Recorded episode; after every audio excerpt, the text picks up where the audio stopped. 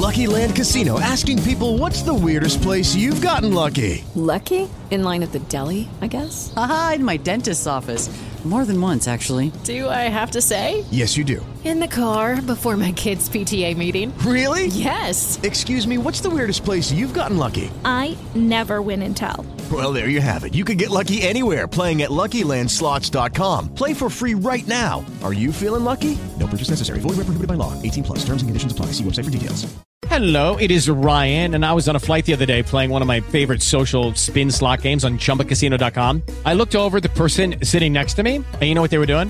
They were also playing Chumba Casino. Coincidence? I think not. Everybody's loving having fun with it. Chumba Casino is home to hundreds of casino-style games that you can play for free anytime, anywhere even at 30,000 feet. So sign up now at ChumbaCasino.com to claim your free welcome bonus. That's ChumbaCasino.com and live the Chumba life. No purchase necessary. VGW. Void were prohibited by law. See terms and conditions. 18 plus.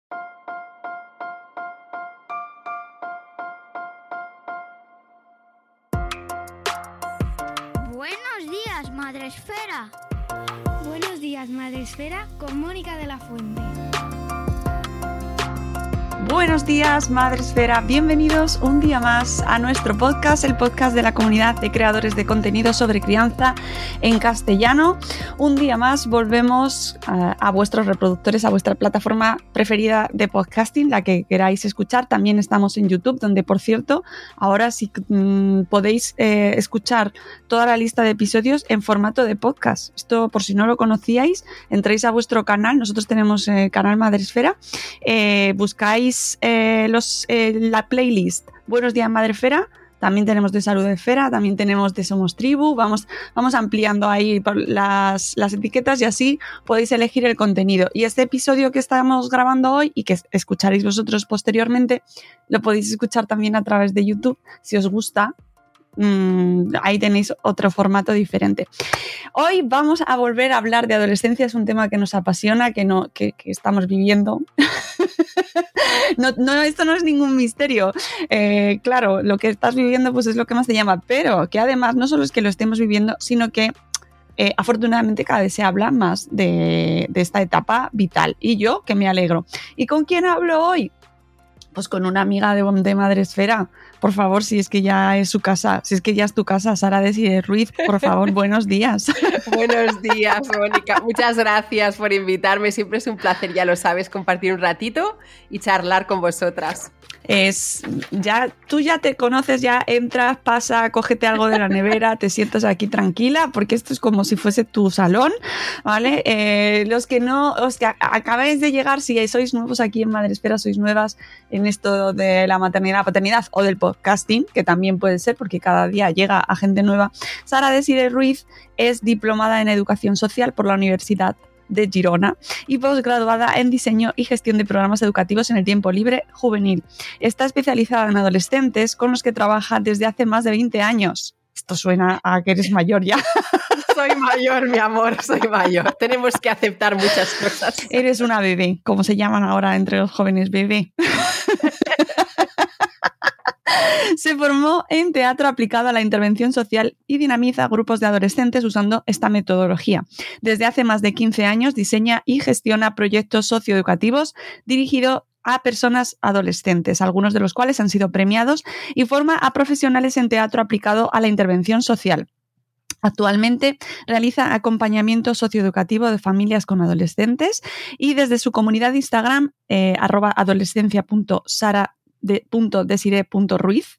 No tiene pérdida. Si buscáis a la Desire Ruiz la encontráis.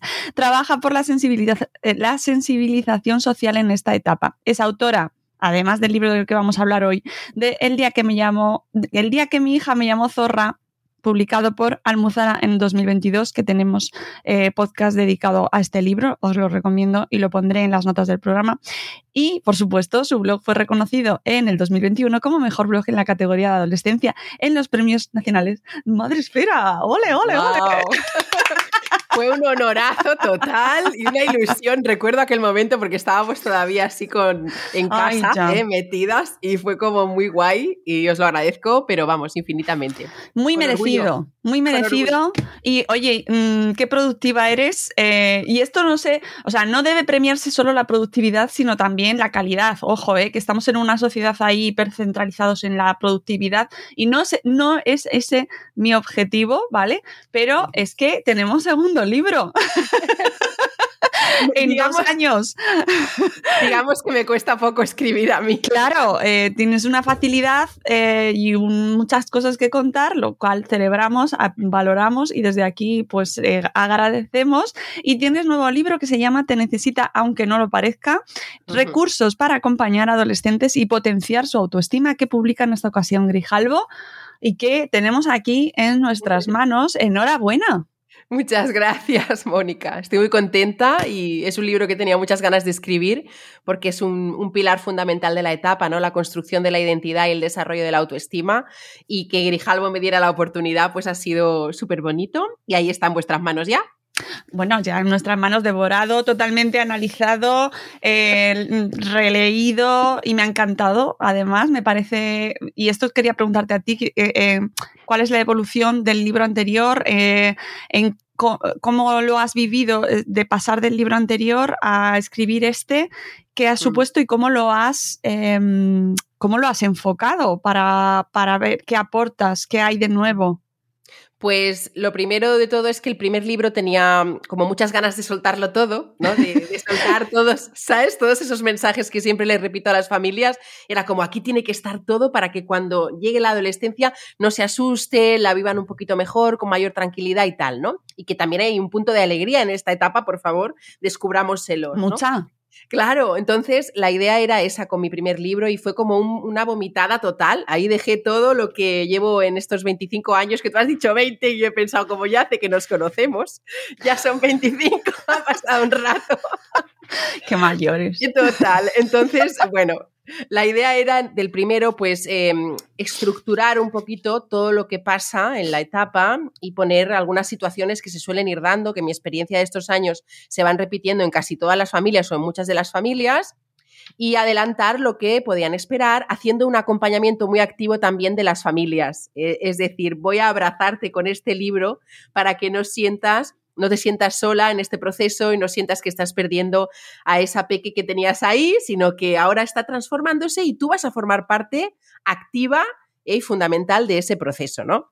Esa era la, la idea del primero. Y el segundo, como ahora lo que me he propuesto es profundizar un poquito más en cada uno de los temas que mi primer libro trataba, porque no había otra manera de hacerlo de forma un poco más general, pues me he propuesto profundizar en temas importantes que para mí también, pues e, en los que para mí también la familia tiene muchísima importancia y donde puede interceder, ¿no? Y uno de ellos, pues era este, ¿eh? el de la autoestima y la construcción de la identidad. Empecé por ahí porque para mí es uno de los más importantes. ¿eh? Después trataré en próximos libros que están ahí ya en la cabecilla también el tema de las amistades, las relaciones y tal pero, pero quise empezar por ahí. ¿eh? Este es un tema que, que, se toca poco cuando hablamos de, de, adolescentes, se habla mucho de autoestima cuando hablamos de personas adultas, pero de adolescentes pues no había tanta, tanta literatura por ahí, ¿no? Que explicase cómo aproximarnos y cómo acompañarlas en esto, ¿no? Y, y pues por eso me lancé, básicamente, y escogí este para empezar. Bueno, me parece. para, continuar. para continuar, para continuar, preveo entonces estantería dedicada a los libros de Sara de Ruiz con su propia etiqueta en la FNAC. no, ala, no. Wow, estas son palabras mayores. ¿Eh? ¿Eh? Poca broma. Poca broma, guardaré el clip. ya, luego hacemos un meme o algo de esto. Cuando vayamos a la tienda y veamos.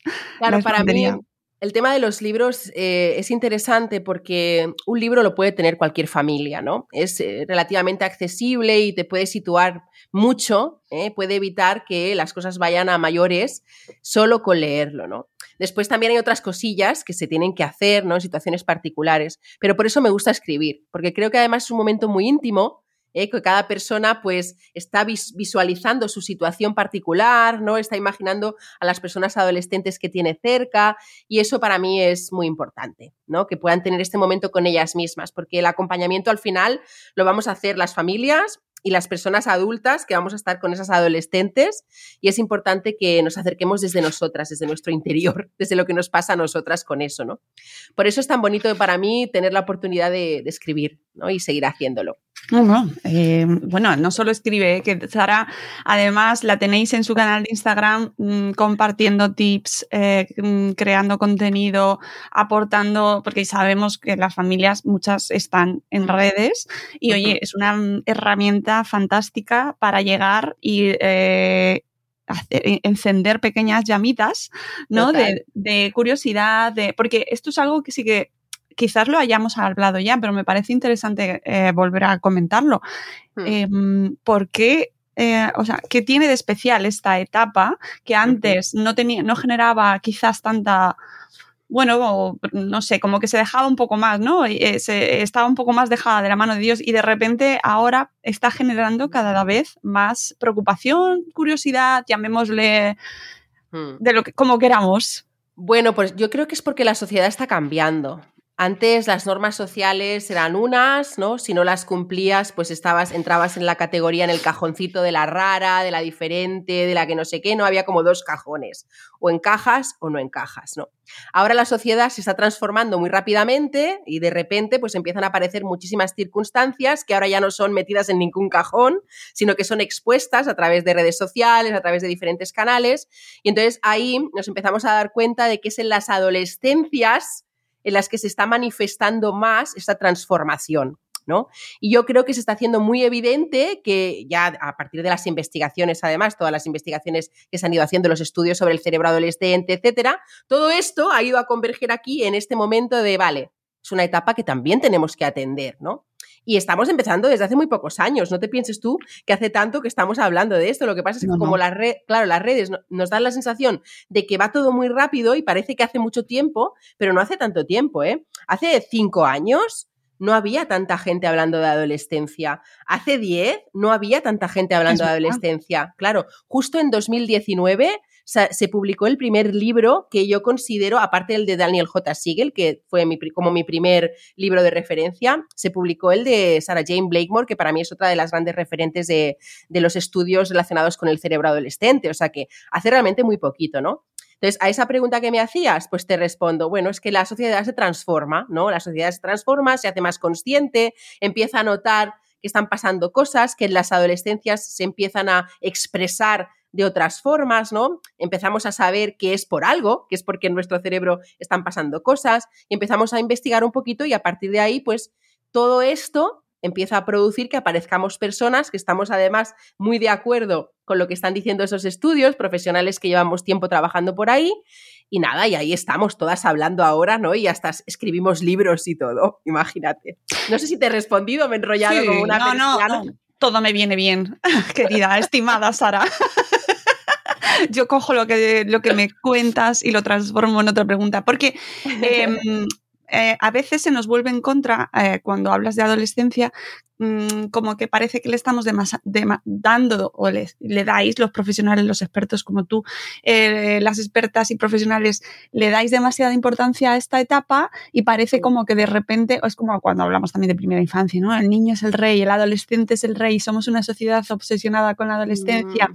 y no queremos salir de ella, cada vez estamos más infantilizados o, o no Sabe, no sabemos salir de esa adolescencia, nos hemos quedado en la etapa de la adolescencia perpetua. Claro, para mí para nada el objetivo es quedarnos en la adolescencia, ¿eh? Para nada. Ojalá, ¿eh? ¿no? Nada, o sea, ojalá. Pero, Ojo, claro. Con todo, con, con todo, el amor, ¿eh? Pero... Mmm...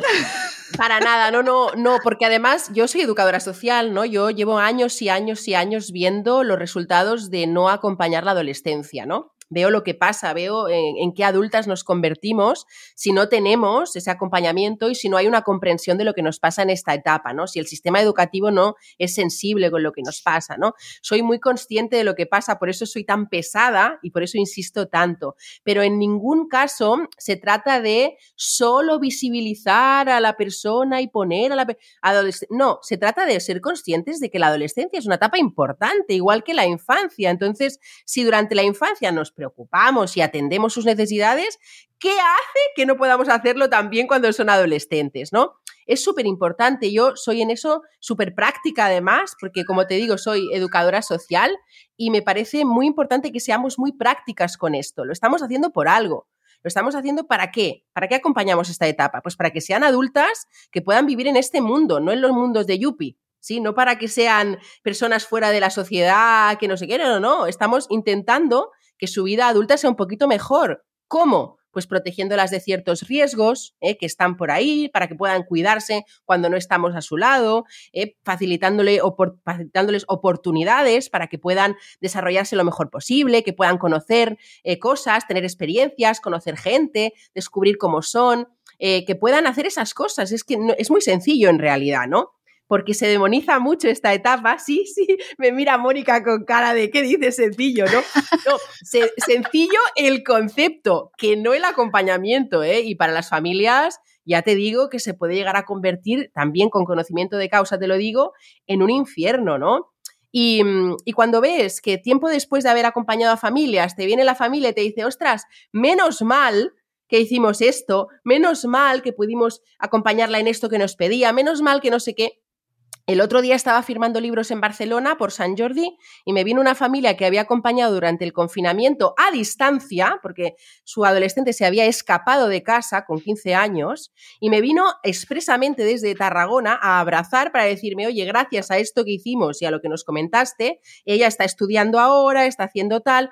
Claro, es que si las dejamos ahí a su aire, si no ponemos atención, si les exigimos demasiado en ciertos aspectos y prohibimos y censuramos, pues cuesta mucho que con todo lo que les pasa en el cerebro, que se estresa muy fácilmente, ellas mismas puedan autorregularse y controlar perfectamente su conducta, como hacemos las personas adultas, que a la veces. controlamos. A veces. Ay, y lo decía irónicamente, ¿eh?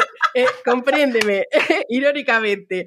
Entonces, Claro, eh, esto, esto es importante porque a veces las adultas somos súper adultocéntricas, oye, estamos ahí todo el día, claro, todo el día pensando, esto tiene que ser de esta manera, esto tiene que ser de la otra, ¿eh? porque tenemos unas creencias y nuestro propio bagaje y trayectoria, entonces es natural que cuando tenemos hijos, hijas e hijes, pues de repente queramos eh, transmitir todo eso que somos, ¿no?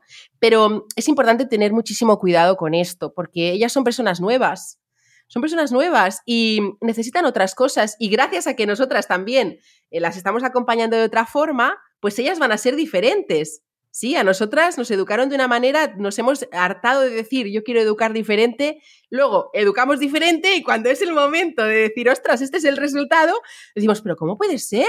Es que fíjate lo que hace, es que no sé qué, claro, es que lo hemos hecho nosotras también. Pero esto es positivo, ¿eh? son personas más críticas. Fíjate, tú dile a un adolescente ahora según qué cosas, ¿eh? que te suelta no sé qué y dices, ostras, ¿eh? son personas claro, más libres en algunos aspectos, ¿no? Pueden mostrar más su orientación sexual sin, sin tantos tabús, tabúes como los que teníamos, ¿no? Se relacionan de otras formas, miran el mundo de otras formas y eso es la adolescencia. La adolescencia es esa capacidad de transformación, de venir al mundo para decir, a ver, ¿qué hay aquí y qué hay que cambiar, ¿no? Es un poquito esto, pero nos cuesta como te decía. Me... Sí, claro, es que es muy difícil soltar, mantener ese equilibrio, tener una mirada. Tuvimos hace poco aquí a José Antonio Luengo, ¿no? Esa mirada empática, esa mirada tierna, pero a la vez eh, firme, que suena todo tan bien, tan fácil de decir, ¿verdad? Una mirada firme, tierna.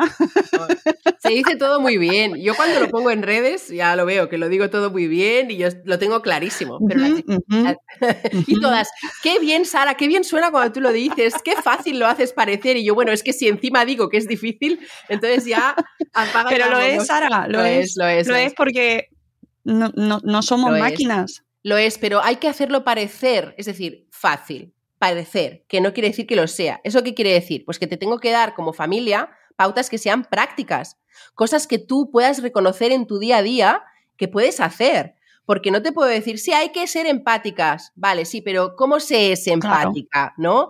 Eh, hay que ser firme, sí, pero ¿cómo se es firme, no? Porque no todas las familias, además, ni todas las personas eh, tienen los mismos recursos. Claro. Y ahí, ahí es donde está la cosa. Por eso yo soy tan, tan súper pesada con los las recomendaciones estas que voy poniendo por ahí, ¿no? Y intento desglosar las cosas en pasos que parezcan más o menos sencillos de seguir, pero evidentemente tiene su complejidad. No nos vamos a engañar. Nunca podemos decir que esto es algo fácil, ¿eh? pero tenemos que hacerlo parecer un poquito fácil a las familias, porque si no de entrada ya no se acercarían. Y, y si no fácil, al menos asumible. Asumible, esa es la palabra, accesible, ¿no? Que se puede conseguir. Exacto, que porque fácil pa- parece que lo denosta y creo que tiene esfuerzo, pero te- mm, eh, cualquier cosa que, yo que sé, hacer un puzzle de 2.000 piezas no es fácil. No, no, no, no, toda la razón. Sí, sí, sí, ¿eh? es exactamente lo que has dicho, ¿eh? Es que, es que entiendan que es algo que, que, que, que realmente transmitamos, que es algo que pueden conseguir. Sí, que lleva su esfuerzo y además yo en esto también soy muy pesada, también lo repito mucho, ¿no? Que es algo que con esfuerzo y tiempo, Claro. estímulo, ¿no? Y también mucho cariño hacia una misma, ¿no? Porque nos exigimos mucho, queremos hacerlo, oye, no, hoy no te ha salido, ya has tenido un mal día, hoy no sé qué, respira tranquilamente, tómate algo, siéntate a ver tu serie favorita, lo que te haga bien, vete a yoga, hazte unos ejercicios de mindfulness, las cosas que te gusten a ti, ¿no? Y que te hagan sentir bien. Es muy importante cuidarnos nosotras y eso es muy complicado muchas veces. Tenemos Sí. unos días a días. Sí, sí, sí. Y parece como que cuando llegamos a la adolescencia, si ya de por sí la infancia es un reto, cuando llegamos a la adolescencia el reto se aumenta, ¿no? Porque es verdad que ya parece como que nos estamos encontrando con cada vez una persona más en, nuestro mismo, nuestra misma línea de flotación, ¿no? Y ya ahí las fuerzas, de repente ya no estás en la, en la misma situación y cuando hablamos encima de algún tema como el que tratas en el libro, que me parece buenísimo, porque eh, mm, cuando me enfrenté al libro no, no- no sabía, no había leído la- el dossier de prensa, porque me gusta cogerlo ahí así, en blanco, Qué bien. y, y, eh, según fui viendo el hilo conductor y el concepto que nos traía, me pareció súper bueno, súper bueno, porque nos presentas una temática que efectivamente no, ahondamos lo suficiente, ¿no? En la, la- la- la construcción de esa identidad Hmm. Que, que, es- mm, que es tan difícil y de la que no hemos hablado nunca. No, no, totalmente. Y es que es importantísimo, porque es uno de los pilares de la etapa, es lo que mueve a las personas adolescentes muchas veces a hacer lo que hacen. Claro, Sí, pero es para eso eh, nosotros también tenemos que reflexionar. Es que, claro, es que tú, o sea, esto es para que tú mismo, tú misma, madre, padre, Es- reflexiones sobre tu propia construcción de tu identidad. Es que te hace pensar tanto en, es, ostras, ¿qué me ha pasado a mí? ¿Cómo lo he hecho yo? ¿Y cómo voy a hacerlo con mi hija y mi hijo? Oh, Jo, que gracias por, por comentar esto, Mónica, porque esa es la intención. ¿eh?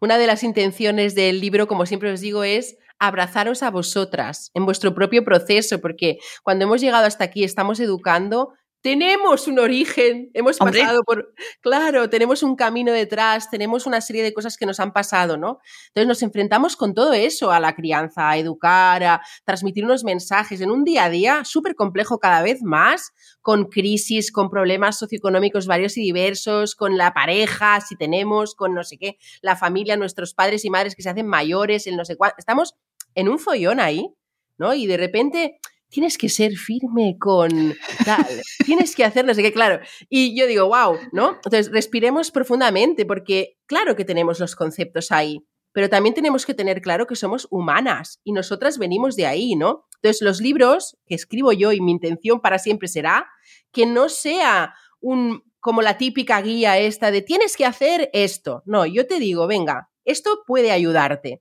Sí, pero ten muy claro que tú también necesitas ese abrazo, tú también necesitas que alguien esté ahí escuchándote, ¿no? Porque no es, no es sencillo. ¿eh? Traer personas a este mundo yo creo que nunca lo será, pero cada vez menos además, porque ahora los sistemas pues son muy flexibles, tenemos otras cosas y gracias ¿eh? a que tenemos estos sistemas más flexibles, Mm. todavía nos queda mucho ¿eh? por construir por eso, pero bueno, ahí estamos, ¿no?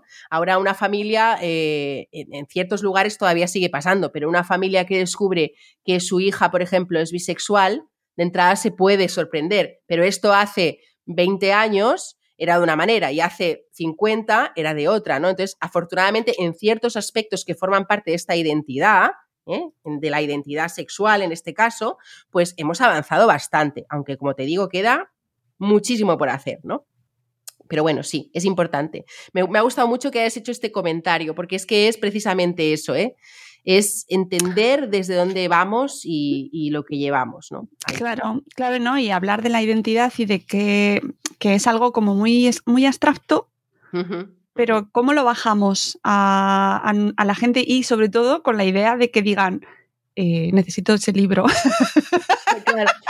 Bueno, la, la- identidad es eh, cómo tú te proyectas al mundo, ¿no? Es lo que tú eliges, tus valores, ¿verdad? Lo que, lo que tú defiendes en tu día a día, ¿eh? tu pelo, el pelo que tú te pones, ¿por qué te pones el pelo así? ¿eh? La ropa que tú escoges, lo que tú decides estudiar, a lo que dedicas tu vida, todo eso forma parte de tu identidad. Y es muy importante porque muchas de esas decisiones se empiezan a explorar o se empiezan a tomar y a explorar en esta etapa, en la adolescencia empezamos a decir, a ver, me gusta el pelo así o asado, me gustan las personas de este tipo o de otro, Eh, defiendo esta idea o quizá esta otra. Y, em- y empiezan ahí, que eso es lo más incómodo en esta etapa para las familias, ¿no? Empiezan a poner en tela de juicio los valores familiares que tanto nos ha costado defender durante todos estos años, ¿no? Y transmitir.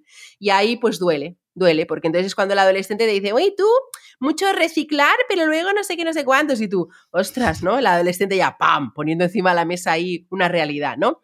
Mucho decir que no sé qué, pero fíjate en lo otro, ¿no? Y esto empieza a pasar ahora. Empiezan a traer valores de fuera, empiezan a ver lo que hacen otras familias, les empieza a interesar, a gustar, se sienten atraídas hacia otras cosas que en casa no han visto, y eso es lo que da tanto miedo y lo que causa también tantas discusiones, ¿no? Porque luego eso no se queda fuera, eso lo traen a casa porque ya está dentro de ellas. Y en casa lo ponen encima de la mesa a ver cómo reaccionan las familias.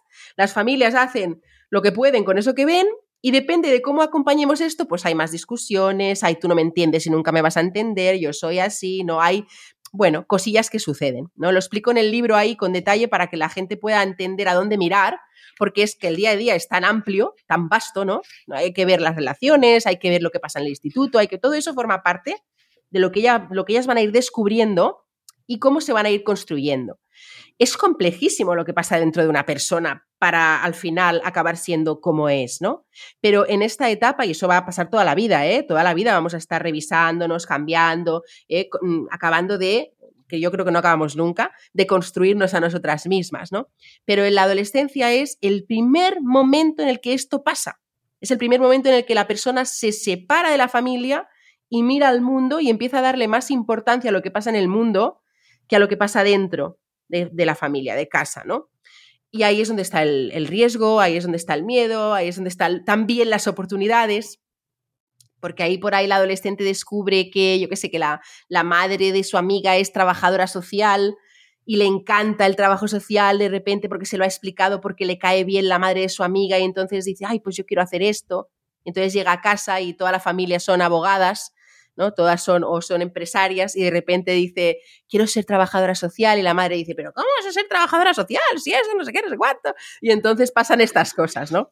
Pues yo lo que explico en el libro es cuál es la forma más recomendable de ir atendiendo todas estas situaciones para que su autoestima no salga demasiado dañada, para que se pueda construir su identidad realmente por lo que esa persona con lo que esa persona se siente realmente comprometida, porque al final la identidad es un compromiso que tú acabas adquiriendo contigo misma.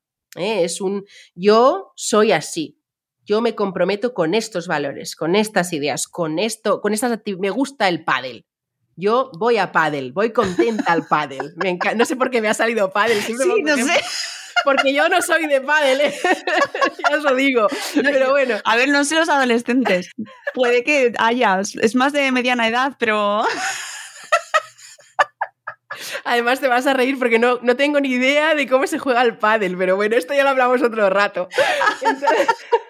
Entonces, lo importante que es de todo este proceso es que es un proceso que eh, se transforma, esto evoluciona, no se va a quedar porque un día venga y te diga que le gusta, eh, yo qué sé, lo que sea, no significa que eso ya vaya a formar parte de ella para siempre. Por eso es muy importante que dejemos este pe- periodo de exploración. Porque, ¿qué pasa? El efecto contrario es muy peligroso.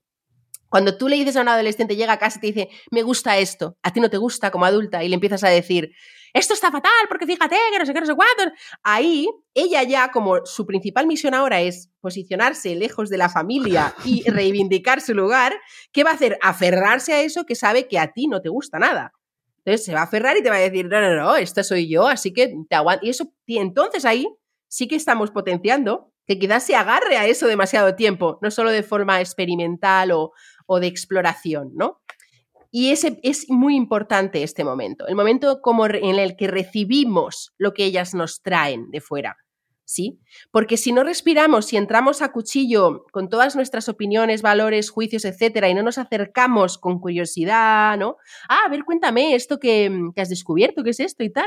Nunca te había escuchado eh, comentar nada sobre este tema, a ver, cuéntame, ¿no? Eh, explícame qué tal, y yo, no, no, no, desconozco esto, a ver, hablemoslo. Si no nos acercamos desde ahí, es más probable que eso al final se acabe adhiriendo a ella solo por el hecho de que a ti no te gusta, de que a nosotras no nos gusta como adultas. Sí, entonces, cuidado con eso, porque en el periodo de exploración ellas descartan cosas. Descubren, ¿no? Dicen, a ver, esto me, ah, no me siento a gusto con esta persona, pues ya me alejo. A lo mejor necesitan un tiempo para alejarse. Dependerá también de, las, de los recursos que tenga cada adolescente, ¿no? De muchas cosas y muchos factores, como ya sabéis. Pero sí que es importante esto, el no recibir lo que ellas van trayendo Lucky Land Casino asking people what's the weirdest place you've gotten lucky? Lucky? In line at the deli, I guess? Aha, in my dentist's office. More than once, actually. Do I have to say? Yes, you do. In the car before my kids' PTA meeting. Really? Yes. Excuse me, what's the weirdest place you've gotten lucky? I never win and tell. Well, there you have it. You can get lucky anywhere playing at LuckyLandSlots.com. Play for free right now. Are you feeling lucky? No purchase necessary. Void where prohibited by law. 18 plus. Terms and conditions apply. See website for details. Judy was boring. Hello. Then Judy discovered ChumbaCasino.com. It's my little escape. Now Judy's the life of the party. Oh, baby, mama's bringing home the bacon. Whoa, take it easy, Judy. The Chumba life is for everybody. So go to ChumbaCasino.com and play over 100 casino-style games. Join today and play for free for your chance to redeem some serious prizes. chumba ChumbaCasino.com.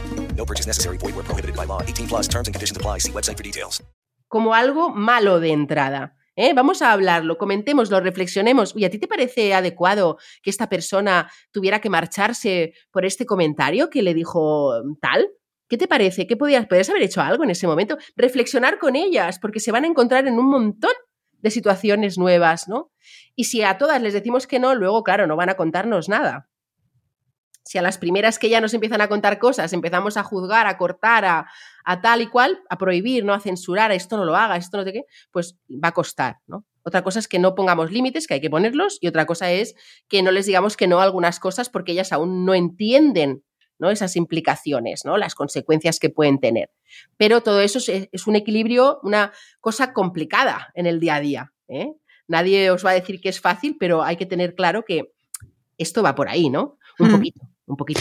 Eh, ¿Cuál es el principal miedo eh, con el que se enfrentan las familias a esta etapa y especialmente en esta construcción de esta mm, crear, crear una autoestima fuerte, una autoestima positiva, ¿no? Sin irnos además también al otro extremo, que es que nuestro, con esta cultura del narcisismo con la que vivimos, ¿no? Como, como eh, ¿cuál, ¿cuál, crees que es la principal ahí preocupación de las familias? Bueno, primero es interesante saber qué, es la autoestima, porque claro, la autoestima no es ser narcisista, ¿no? La autoestima es, claro, claro a veces me pasan cosas eh, que no son agradables en la vida y tengo que salir adelante, y la autoestima es encontrar la forma de hacer eso. ¿Sí? De salir adelante con tus propios recursos. Eso es autoestima. Autoestima es salir de una situación en la que no estás cómoda y poder hacerlo de una manera pues lo más asertiva posible o, lo más socialmente agradable posible, ¿no? La situación es, y si no lo puedes hacer, al menos que puedas irte, porque es importante protegerte, ¿no? La autoestima es todo eso, la autoestima no es creer que una es eh, espectacularmente fabulosa y fantástica, ¿eh? que también podemos creerlo si queréis, pero no ese es el objetivo, ¿no? Y luego el problema, hay muchos problemas, muchas preocupaciones de las familias ahí, ¿no? Eh, pero las drogas, por ejemplo, el no saber decir que no a las drogas es una preocupación que tienen muchísimas familias, cuando además las drogas también es algo que puede ser totalmente experimental, ¿eh? no, hay consumo seguro y nunca tenemos que promocionar el consumo de sustancias de abuso, pero tenemos claro que hay una fase que puede ser experimental cuando empiezan a probar el alcohol, ¿no? el tabaco, hay ciertas cosas que les generan mucha curiosidad y empiezan a hacerlas que, que no, las familias suelen tener miedo de que esa prueba, ese probar, ese experimentar, las haga pues abandonar los estudios, la saga, pues que su salud no esté bien, ¿no? Que desarrollen una adicción o cualquier otra psicopatología, ¿no? Hay mucho miedo a todo esto, mucho miedo también a que no haya una buena relación, ¿no? Que se vayan y no quieran tener relación con la familia, ¿no? Este tipo de cosas. Porque mm, evidentemente en casa pues empiezan a vivir momentos incómodos, momentos de no estar de acuerdo, momentos de... Y parece que todas tuviéramos que estar de acuerdo siempre, ¿no? Y no tenemos que estar de acuerdo siempre. Si nos podemos querer mucho y no estar de acuerdo en algunas cosas, no pasa nada. ¿eh? Eso también lo tenemos que aprender, que parece que las relaciones tengan que ser relaciones en las que todas estamos de acuerdo y pensamos lo mismo en todo, y no es así, ¿no?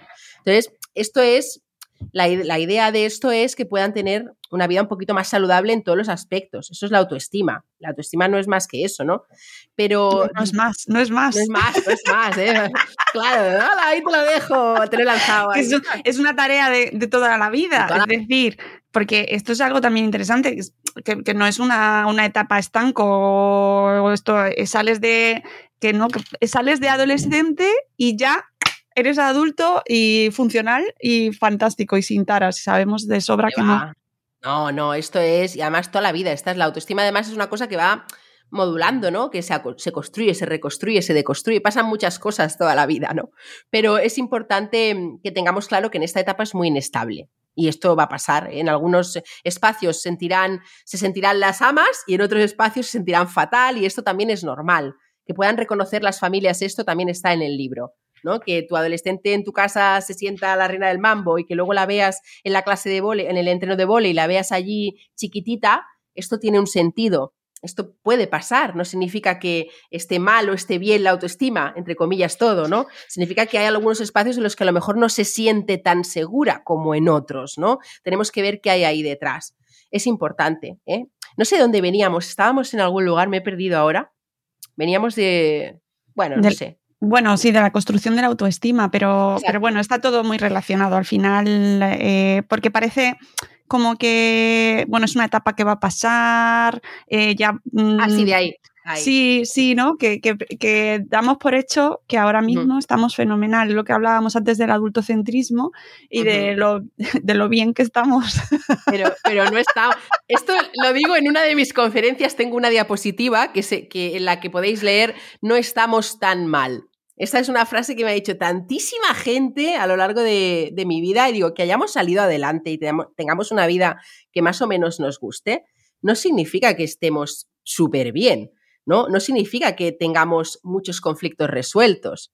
No, podemos funcionar y a lo mejor estamos a gusto, pero hay muchas cosas que quizás se nos han quedado ahí. Podemos discutir si eso nos sirve o no nos sirve. Si, si, a ti te sirve para estar bien y no te quieres meter en berenjenales, pues adelante. No tenemos que entrar en todas las movidas de ahora, vamos a ver, no sé qué. Pero afirmar que no estamos tan mal, pues bueno, ¿no? Cuando te cuesta conectar pues, con las otras personas, cuando te cuesta pedir ayuda, o te cuesta pedir perdón, cuando te escondes cuando hay un conflicto, cuando, pues entonces un poquito mal estamos, que no pasa nada, ¿eh? Todas estamos un poquito mal, ¿no? Sí. Y es, ya está, y eso, claro, esto, la, la, la psicoterapia nos puede ayudar mucho y puede hacer que nuestras vidas sean un poquito más agradables, ¿no? Si queremos mejorar cosas, porque hay cosas muy graves que pasan, ¿no? Que no puedes hablarle de cierta manera a tu madre, que no puedes decirle no sé qué a tu hermana, que no sé qué, todas estas cosas que pasan en las familias. Las familias son súper complejas, ¿no? Entonces, no nos puede decir alguien que estamos súper bien, porque no es así. Nos educaron además en una sociedad ultra mega patriarcal, con un montón de mensajes ahí que estuvimos recibiendo que ahora hablas en femenino y la gente casi te insulta ya por hacerlo, ¿no? Pero ¿cómo? Es que tú no sé qué, es que tú... Claro, entonces tenemos muchas cosillas ahí que resolver. ¿eh? A mí nadie me va a convencer de que estamos súper bien, yo no lo, no lo creo. ¿eh? Creo que hemos salido adelante cada una como hemos podido, ¿eh? pero... sí, sí, sí, vamos sobreviviendo como podemos, pero, pero bueno, eh, la realidad es que entender cómo estamos también nos ayuda a, a educar al final a nuestros, a nuestros hijos, nuestras hijas, ¿no? Y, mm, Total. Y también yo creo algo que seguramente tú verás en las familias que llegan a ti, eh, que mm, quizás algo de lo más difícil de entender y que yo creo que tu libro también nos ayuda mucho, tu, tu libro anterior igual, o sea, ambos, a, a, perdonarnos un poco como padres y madres en el sentido de que no vamos a ser esa figura, ¿verdad? Que Eso es, es prioritario. Eso es que, que nuestros hijos pensaban que éramos, ¿no? Ese es superar ese momento que todos tememos, que todos sabemos que va a llegar, que lo vemos viendo ese tren que nos va a atropellar. Pero es guay esto, porque fíjate, luego al final, eh, mi madre es mi madre, ¿no? Mi padre es mi padre y yo voy a querer a mi madre y voy a querer a mi padre, ¿no? A menos que me hayan tratado tremendamente mal, que hasta en esos casos, yo que soy educadora social te lo puedo verificar, hasta en casos de maltratos y de graves situaciones, hasta en esos casos, las peques quieren a sus madres y sus padres. Sí, entonces tenemos ahí un tema con el apego que entraríamos ahí a hablar y tal, pero lo que es importante entender es que no tenemos que ser perfectas, no existe la perfección, esto lo hemos hablado muchas veces, ¿no? Somos humanas y este es el modelo que tenemos que dar. Tenemos que dar el modelo de ser humana, de hoy estoy mal, de hoy, mira, me ha pasado esto y te lo he explicado mal, te he explicado esta cosa así, esta más que mal, te lo he explicado de esta manera porque no me sentía pues bien, ¿no? Y entonces estaba enfadada, estaba nerviosa y ya, perdóname. ¿eh? Este es el modelo que tenemos que dar. Disculpa si veo que te ha molestado mucho esto que te he dicho antes, quizá es que no he tenido en cuenta que te importaba mucho esta salida con tus amigas, perdóname, no sentémonos, ¿cómo lo podemos hacer para que tú estés protegida y yo esté tranquila eh, y además te lo pases súper bien con tus amigas? Es decir, no tenemos que perder la posibilidad esta de sentarnos como humanas, todas que somos, a hablar las cosas, ¿no? Y esto nos cuesta mucho. ¿Eh? El ejemplo que tenemos que dar es ese, no hay, no hay perfección posible, eso es imposible. Tenemos que ser, lo decían, eh, y esto no me lo invento yo, ¿eh? suficientemente buenas. No recuerdo ahora el autor, se me ha ido el nombre, pero lo importante es que sepamos que no, va, no hay perfección posible, que necesitamos darles un espacio para que ellas puedan construir a ellas mismas, y eso tenemos que combinarlo con muchísimas cosas. Por lo tanto, es absolutamente imposible con todos esos factores ¿eh? hacerlo perfectamente. ¿Qué es hacerlo perfectamente, no? Claro. ¿Quién es? Es que no es un no- reel de dos minutos. ¿Qué dices? Ni tres tips de tres recomendaciones para. Esto muchas veces lo haces porque psicológicamente la gente va ahí. Tú pones Sí, ahí. tres, tres reglas de.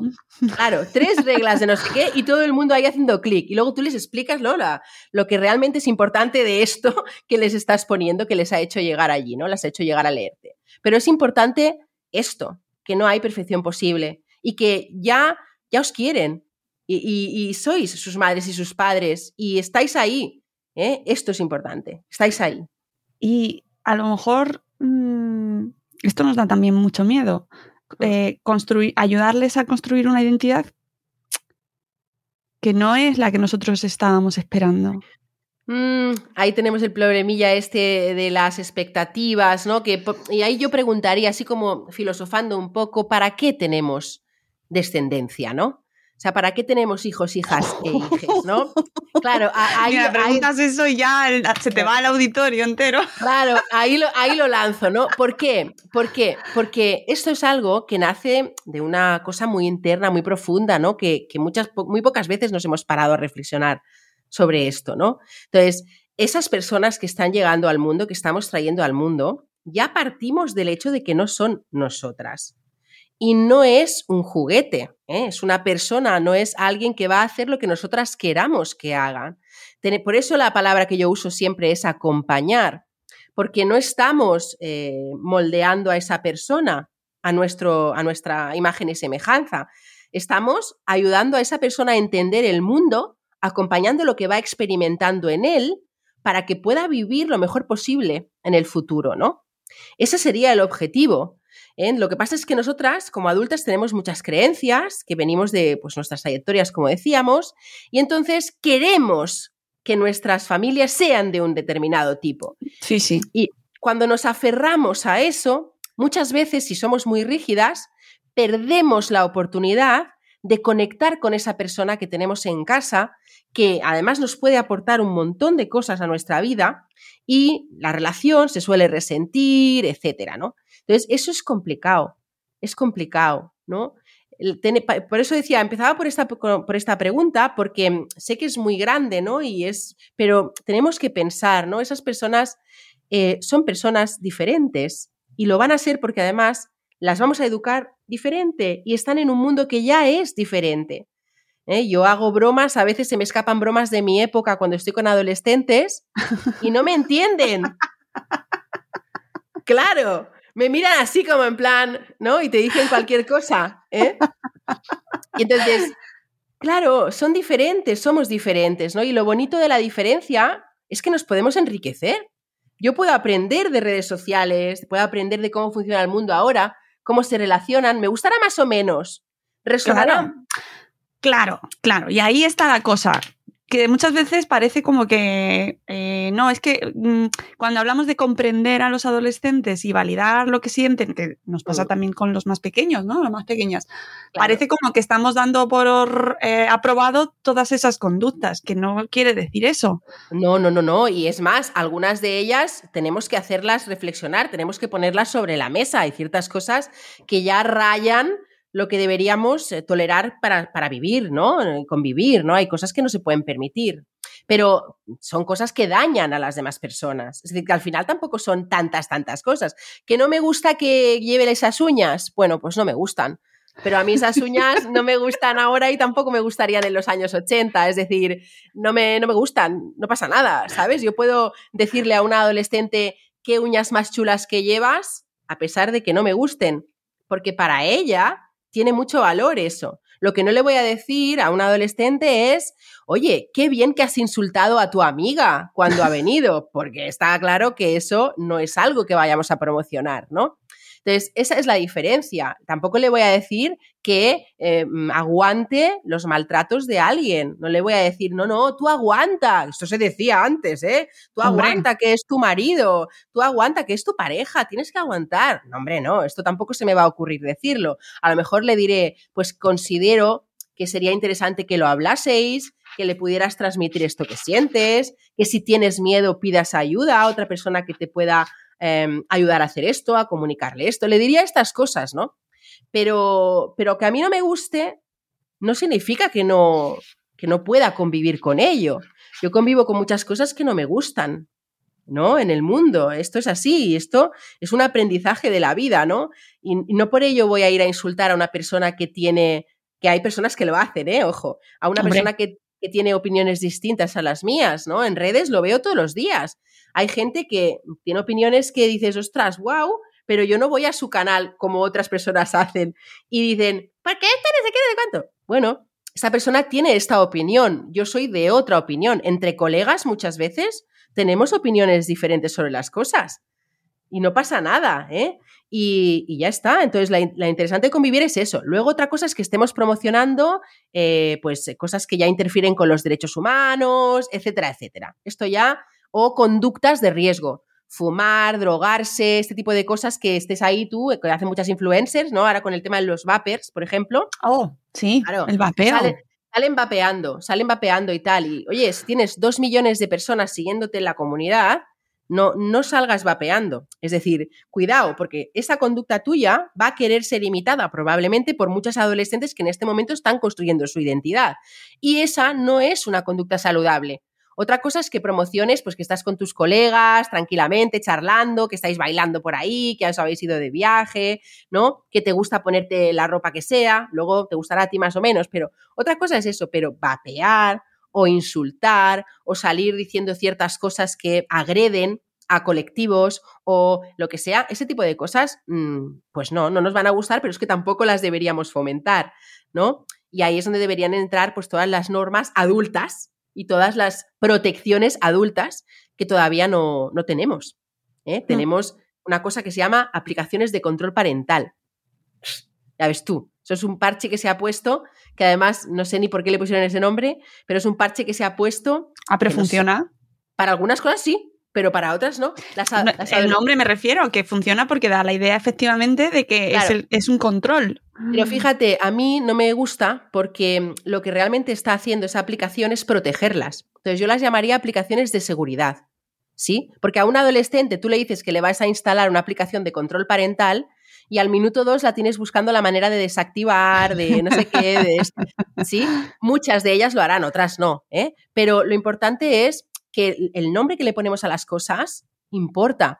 Si yo le llamo control parental y en la adolescencia huyen de cualquier forma de control parental, pues entonces lo llevo mal ya de entrada, ¿no? Entonces, son aplicaciones de seguridad, te explico por qué las estoy instalando, las estoy instalando por este motivo, por este motivo, por otro motivo, y si con el paso del tiempo tú eh, utilizas el dispositivo adecuadamente, no vas a requerir de ninguna de estas aplicaciones. Ya está. Y eso es la firmeza. Y el adolescente probablemente te va a decir, pero déjame, pero tal, pero cuál. porque lo van a hacer, porque tienen esa necesidad, porque creen que ya controlan, pero hay muchas cosas que no controlan para nada. Sí, porque su cerebro aún no está ahí, pero lo estará. Entonces, cuidado, hay muchas cosas aquí de las que podríamos hablar, ¿verdad? Qué temazos, qué temazos. Todo el libro está lleno de temazos, yo de verdad lo recomiendo muchísimo. Y ya para terminar, simplemente eh, una palabra que mm, es fundamental en el, todo el libro, que es la confianza, para mí. Yo la destaco eh, como base una de las bases, porque hay bastantes ahí que podríamos tirar, pero para mí me parece que construir esa relación de confianza es como uno de los retos mm. ahí que yo me llevo, por ejemplo, a nivel personal, ¿no? Construir una relación de confianza con, mis criaturas para que, para, para todo, para todo, para que hablen, para ver en mí esa figura a la que recurrir, bueno, tantas cosas, ¿no? Mm, sí, es muy importante la confianza. La confianza nos debería guiar en todas las em, relaciones que tenemos, ¿no? Pero mm, fíjate que la confianza no implica que te lo cuenten todo, todas las personas con las que te relacionas, ¿no? Te van a contar algunas cosas, otras no. También aceptar eso forma parte de tener una relación saludable. Entonces, que tú puedas transmitirle a tu hija, oye, no hace falta que me lo cuentes todo, también está bien.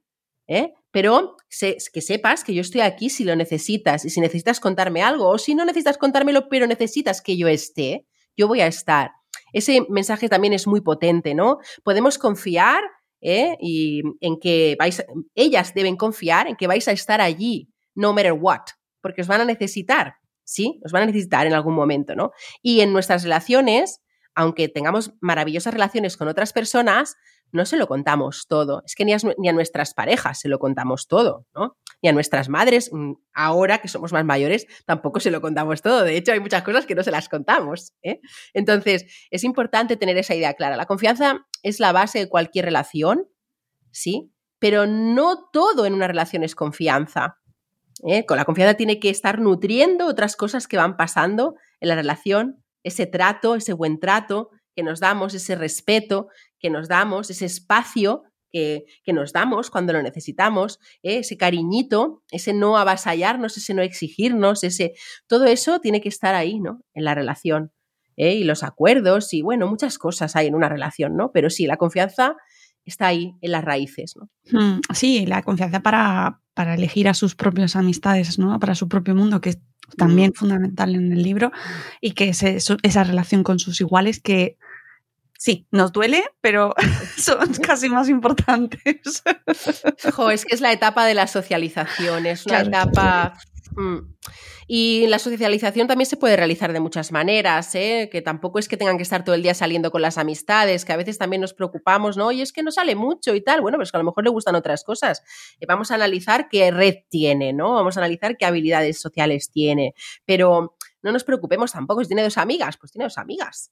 Si esas amigas están cubriendo esas necesidades, eh, de socialización y qué más da. A lo mejor es una persona introvertida que no le gusta demasiado estar por ahí saliendo. ¿eh? Estas personas también existimos. Sí. Sí, sí, es verdad. Eh, que, mm, pero lo que pasa es que hay veces que nos preocupamos y justo hemos pasado hace poco el Día del Acoso Escolar, Día Mundial contra el Acoso Escolar y hay una y es verdad que a los padres, bueno, las familias es una de las cuestiones que más, mm. ¿no? Cómo se socializan, qué relaciones tienen, Mm, es algo que, por eso es tan difícil la adolescencia, porque es, mm. ese momento en el que estás soltando, pero no puedes soltar demasiado porque te lo puedes perder y entonces no te estás dando cuenta. Claro, pero fíjate, hay una cosa importantísima ahí en esto que has dicho, es que no estáis solas. Es decir, esos, equilibrios que estáis haciendo, las familias no deberían sentirse solas en ellos. Aquí tendríamos que estar toda la comunidad apoyando, ¿no? Todos los centros educativos, las vecinas, las abuelas, ahí todo Kiski tendría que estar, todas las personas tendríamos que estar como enfocándonos en la dirección de acompañarlas y detectar todas esas cosillas, que no es fácil. ¿Eh? Una familia, eh, muchas familias que no detectan que sus adolescentes tienen una depresión y de repente un día pasa algo y entonces hay una tensión psicológica ahí y entramos en un proceso psicoterapéutico porque se ha descubierto que hay esto, pero ha pasado tiempo hasta que hemos notado no sé qué, hasta que ha pasado eso. Esto pasa, ¿no? Pero estamos, si todas estamos mirando, si estamos ahí las profes mirando, las abuelas mirando, mirando bien, no mirando para juzgar, mirando para deciros lo que tenéis que hacer, para criticar la manera de tal, para no sé qué, no, todas ahí cooperando. Si estamos todas mirando, habrá menos probabilidades de que pasen, se nos pasen por alto ciertas cosas. ¿Cómo puede pasar por alto un acoso escolar?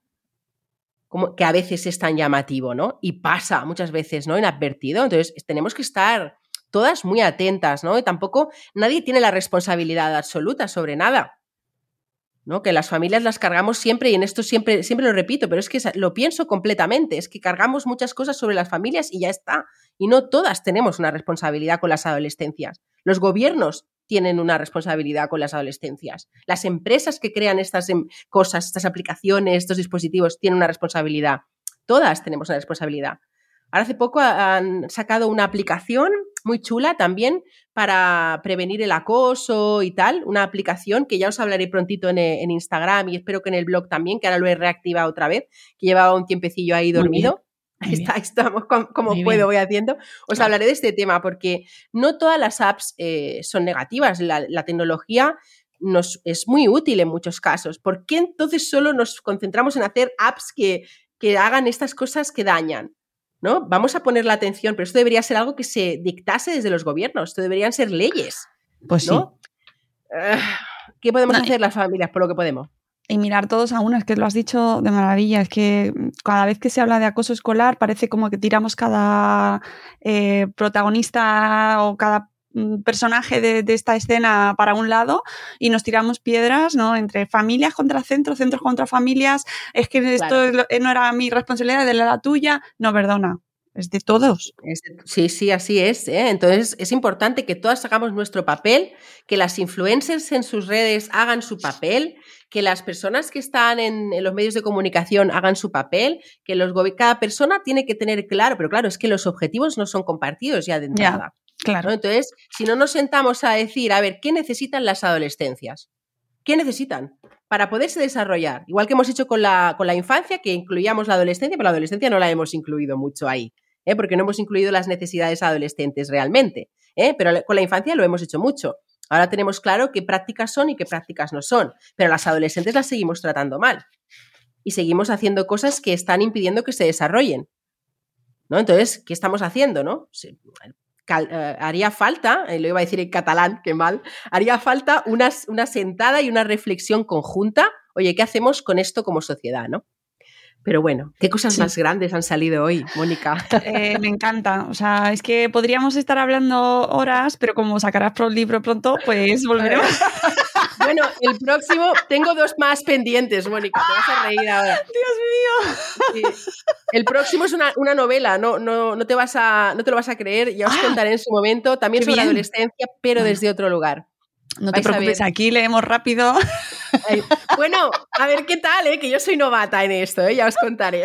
Bueno, bueno, seguro que nos encanta y además se agradece también de, vez en cuando el cambio de registro y así poder, pues eso, de repente meternos en un mundo de ficción que da también alas a, bueno, a explorar otras situaciones, pero bueno, con el mismo fondo, que es eh, entrar un poquito mejor en este mundo de la adolescencia, acompañarlos un poquito mejor. Y ojo que yo eh, la parte de autoconocimiento y de desarrollo personal no lo niego porque me parece cada vez que hablamos de cómo, eh, cómo educar mejor, también hablamos de cómo cuidarnos mejor para, para ser mejores eh, ejemplos también, ¿no? Y en, y en la adolescencia me parece una etapa además crítica en el sentido de que es que ya eh, parece como que lo ves más evidente que todo lo que haces eh, tiene una consecuencia directísima y que se te va. ¿Sabes? Así que mm, hay que seguir a esta mujer. Ahí está. Que es, una etapa súper bonita. Pues sí, sí que lo es, pero bueno, hay que. hay que dormir bien. hay que, Para disfrutarla hay que dormir bien, que ojo con el sueño de los adolescentes también, ¿eh? Total. Bueno, ya Por hablaríamos favor. de esto que se ¿Verdad? a, las once y media de la noche cuando estáis a punto de dormir y os vienen a contar todas las cosas. Son ahí. como los gatos. Sí, van dos horas más tarde, más o menos. Sí, es, es- es que es matemático, o sea, tal cual. Son como los gatos que se te, ponen- se te activan por las noches y se ponen a jugar y tú, claro, es que, es que no, es que no, no va el mundo así. Ay, Mónica, ¿cuántos temas tenemos por hablar? Lo dejamos ahí para la próxima que nos veamos. Exactamente. Eh, no os perdáis este nuevo libro, Te necesita, aunque no lo parezca. ¿Vale? Y van así con esa actitud y tal. Bro, ¿qué pasa? Tipo plan. Pero nos necesitan mucho. Con nuestras cosas de boomers no pasa nada, está bien. Lo tenéis en todas vuestras librerías de confianza, en plataformas digitales, en bibliotecas. El nuevo libro de Sara de Sire Ruiz, Te necesita, aunque no lo parezca, recursos para acompañar a adolescentes y potenciar su autoestima. Os dejaré el link a este libro y al anterior también en nuestra descripción del programa. Y Sara, pues nada, volveremos a hablar muy pronto, hija, que Se nos queda corto, ¿eh? Mónica, gracias. Siempre, gracias a ti por estar con nosotros hoy y volveremos en un nuevo episodio de Buenos Días Madre Esfera muy pronto. Adiós.